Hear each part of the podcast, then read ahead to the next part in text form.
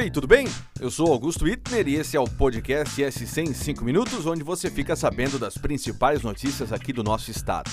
Vamos então aos principais destaques que repercutem nessa quinta-feira, 3 de março de 2022.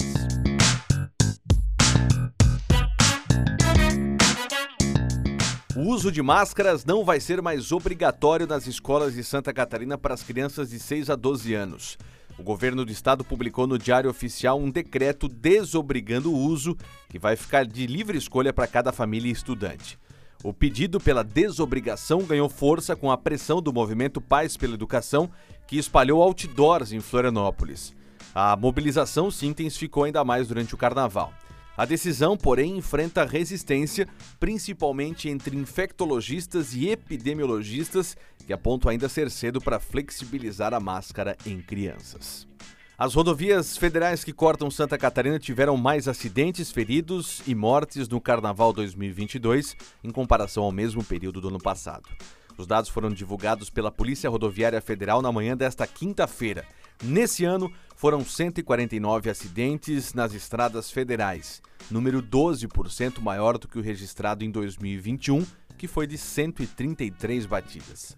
Sobre a quantidade de feridos, a PRF informa que houve um aumento de 20%. Foram 176 nesse ano contra 146 no ano passado. 10 pessoas morreram entre os últimos dias 26 de fevereiro e 2 de março, sendo quatro pedestres atingidos enquanto tentavam atravessar as estradas. Esse indicador referente aos pedestres, inclusive, foi ponto de atenção no comunicado oficial da Polícia Rodoviária Federal. Quase meio milhão de reais foi encontrado em uma casa em Navegantes, no litoral norte aqui de Santa Catarina. Eu queria esse meio milhão, viu? A polícia chegou até o imóvel após o morador ser preso por apresentar uma carteira de motorista falsa. Nos fundos da residência tinham tonéis vazios que ele ia usar para enterrar essas notas. Sem saber explicar a origem dos valores, o homem acabou preso por lavagem de dinheiro. A Polícia Militar informou que abordou ele, um homem de 25 anos, no bairro Meia Praia. Ele é de Ponta Porã, no Mato Grosso do Sul. Teria mostrado a CNH falsa e aí a PM, interrogando ele, conseguiu encontrar na casa 411 mil reais em cédulas de 100 e de 50. É grana, né? A polícia investiga as causas da morte do advogado criminalista identificado como Carlos Eduardo Martins Lima, que foi encontrado morto em Florianópolis. O corpo do homem de 31 anos estava com perfurações na área da cintura e foi localizado por volta das 6 horas da manhã de quarta-feira em uma servidão no bairro Rio Vermelho, no norte da ilha. O carro de Carlos Eduardo, uma BMW branca, foi achada por policiais ainda na tarde de quarta, no mesmo bairro onde estava o corpo. Segundo a Polícia Civil, o veículo estava abandonado em uma região de mata perto do terminal Rio Vermelho. O número de mortes por Covid em Joinville aumentou 42% em fevereiro em comparação com janeiro. Foram 80 pessoas que perderam a vida por complicações da doença ao longo do último mês, segundo dados do governo do estado. Foi o segundo mês consecutivo em que o número de mortes apresentou alta, alcançando o maior índice desde setembro do ano passado, quando foram registrados 139 óbitos pela doença.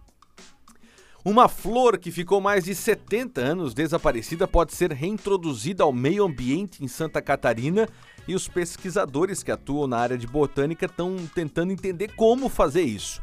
Eu vou falar, tentar falar o nome dela aqui, tá? A Nicotiana azambujae. Acho que eu falei certo tem cerca de 30 centímetros e foi fotografada na Cachoeira da Magia, em Rio do Sul, aqui no Alto Vale do Itajaí. Falei aqui porque eu tô falando de Blumenau, né? O registro foi feito em outubro do ano passado, mas um mês depois de terem sido reencontradas, as plantas morreram e não foram mais vistas na área, por isso o desafio dos pesquisadores.